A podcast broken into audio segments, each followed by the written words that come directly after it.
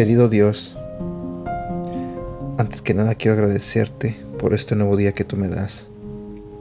Señor, quiero pedirte que abras el corazón y la mente de las personas que están escuchando este audio en este momento. Te pido, Señor, que seas tú el que les hable a través de este devocional. Y también te pido, Señor, que bendiga sus vidas. En el nombre de Jesús. Amén. Si eres de esas personas que han estado escuchando últimamente los devocionales que hemos estado compartiendo, te has dado cuenta que hemos estado hablando del Salmo 23. Como comentario, yo había escuchado ese salmo, quizás en películas, pero nunca me había propuesto a entenderlo o aprenderlo, ni siquiera memorizarlo. Y casualmente, unas semanas atrás, el líder que tenemos en nuestro grupo pequeño, don Roberto, nos pidió que empezáramos a memorizar la palabra de Dios y nos sugirió que aprendiéramos el, Salmo 23. Y créeme que para mí ha sido toda una aventura, una gran experiencia, porque lo que dice ahí, lo que David le dice a Dios, wow, a mí, a mí me impresiona. Especialmente me impresiona mucho el versículo número 6, que dice, estoy completamente seguro de que tu bondad y tu amor me acompañarán mientras yo viva, y de que para siempre viviré donde tú vives. En otra versión de la Biblia, en Reina Valera, nos dice, Ciertamente el bien y la misericordia me seguirán todos los días de mi vida, y en la casa de Jehová moraré por largos días. Si nos ponemos a analizar esa frase de estar completamente seguros de que su amor y su bondad nos acompañarán mientras nosotros vivamos y de que para siempre viviremos donde Dios vive, solamente analiza eso. Analízalo y créelo. Cree en que un día viviremos donde Él vive, para siempre. El verso no dice algunos días, un mes, dos meses, dice para siempre viviremos donde Él vive. Dime, ¿Acaso tú no quieres eso? ¿No quieres estar con Dios y vivir con Él para siempre? No sé tú, pero a mí ah, me impacta este, este salmo, este capítulo y este versículo. Y créeme que ah, es bueno memorizar la palabra de Dios, especialmente cuando hay promesas, cuando hay ah, versos tan, pero tan impactantes como este.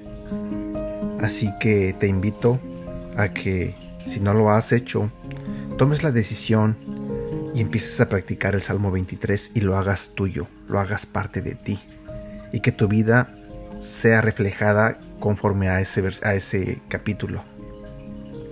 Y precisamente el día de hoy vamos a hablar del verso 6 del Salmo 23. Así que espero que estés listo, espero que Dios te hable en esta mañana Así que prepara tu mente y tu corazón para que escuches de la palabra de Dios. Buenos días, mi nombre es Edgar y este es el devocional de Aprendiendo Juntos. Bondad y misericordia. Ese es el título del tema de hoy. El monte Everest del Salmo 23 está en el versículo 6. ¿Qué tipo de persona hace una declaración como esta? Sin duda, ¿La bondad y la misericordia me seguirán todos los días de mi vida? Solo una persona que sabe quién es su pastor puede hacer ese reclamo. David no es ingenuo, no es muy joven para no entender. David sabe que la vida puede ser cruel, dura e injusta. Él ya ha perdido a tres hijos, pero David sabe que Dios no es como la vida. Dios nunca es injusto o cruel. Te lo diré nuevamente. Dios nunca es injusto o cruel. Pueden lastimarnos o hacernos daño.